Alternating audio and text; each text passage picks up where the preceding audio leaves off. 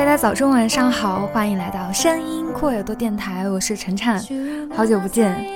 虽然应该也没有什么人在期待哈，嗯，这几个月怎么说，就是大环境的一个变化，还有我自己生活的一个变化，就是都挺大的。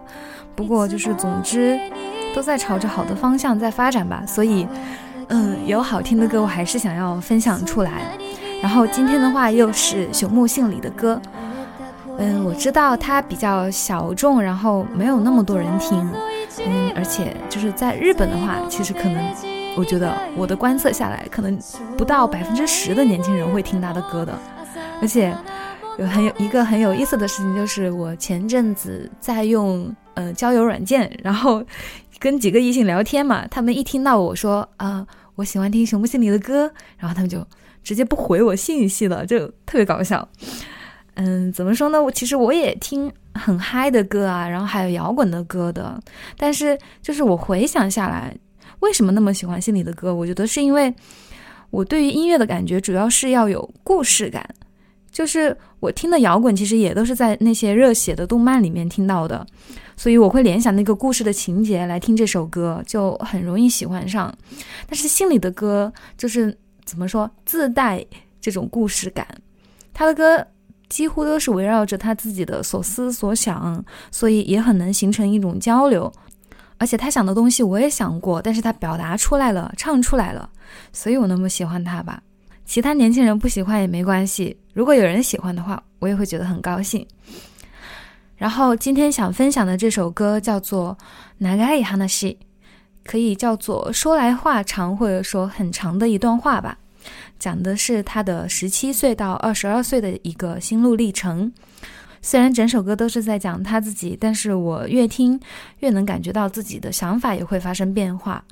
今天放的这个版本是他在十五周年纪念演唱会上面唱的，整首的钢琴都是他边弹边唱的。然后我真的非常喜欢这个版本的编曲，就是那种乐器的一个递进，然后还有最后停顿的一下，他有一个思考嘛，我觉得演绎的非常的好。然后，让我们现在先来听一下这首歌，熊木杏里的《長い話》。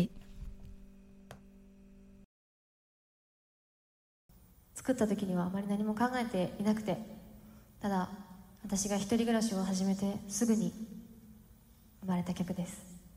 長い話。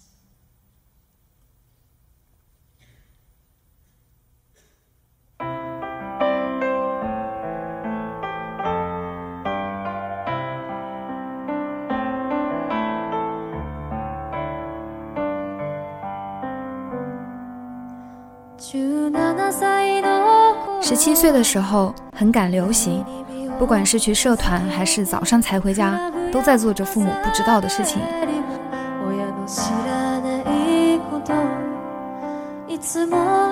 经常一回家，妈妈就用几乎破音的声音哭着说：“你就那么讨厌这个家吗？”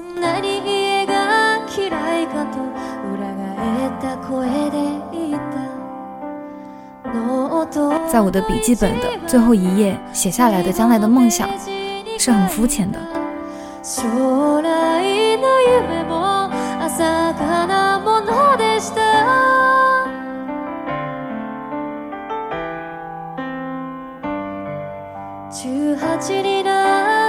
十八岁的时候，沉迷于恋爱这件事情，像过家家似的生活着。比我大两岁的男朋友就好像说着口头禅一样，他说。你就那么喜欢你的家人吗？我不明白他在说什么。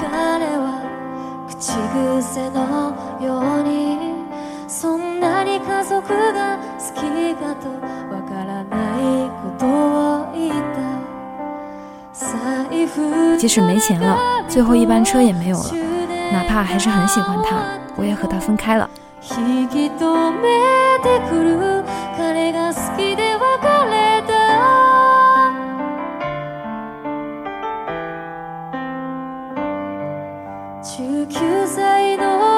十九岁的时候，我认识了我自己，唱歌把梦想带给了我。爸爸很高兴，抱着吉他边弹边唱，以往从来没有过的家人，感觉突然多了起来。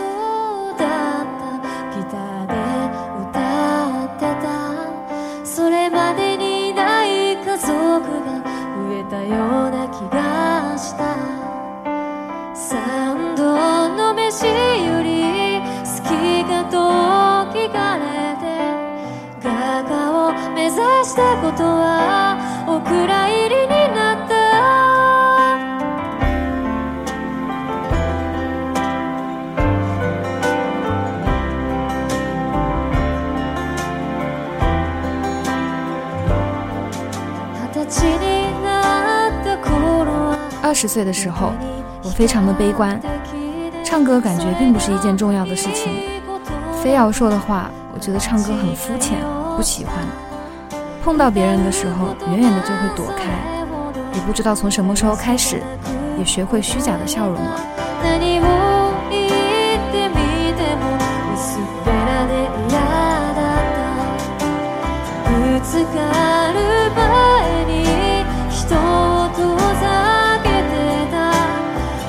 で初めて笑顔がいつの間にか染みついた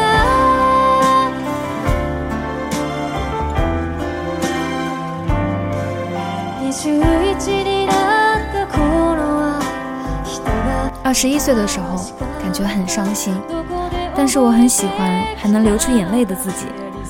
右手夹着的烟没有熄灭掉，我只喜欢穿黑色的衣服，我不想变成任何人的样子。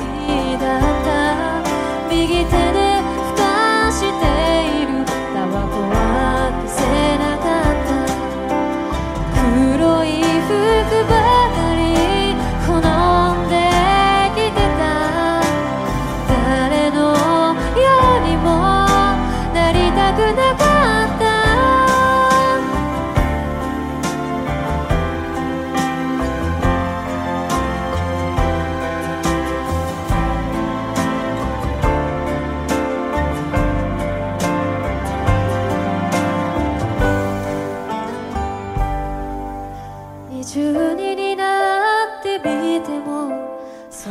十二岁的时候并没有什么改变，要说又有什么变了的话，就是我把烟戒掉了。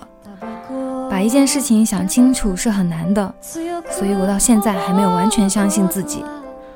为什么活着？为什么活下去？因为什么都没有，所以想看看自己会成为什么样的人。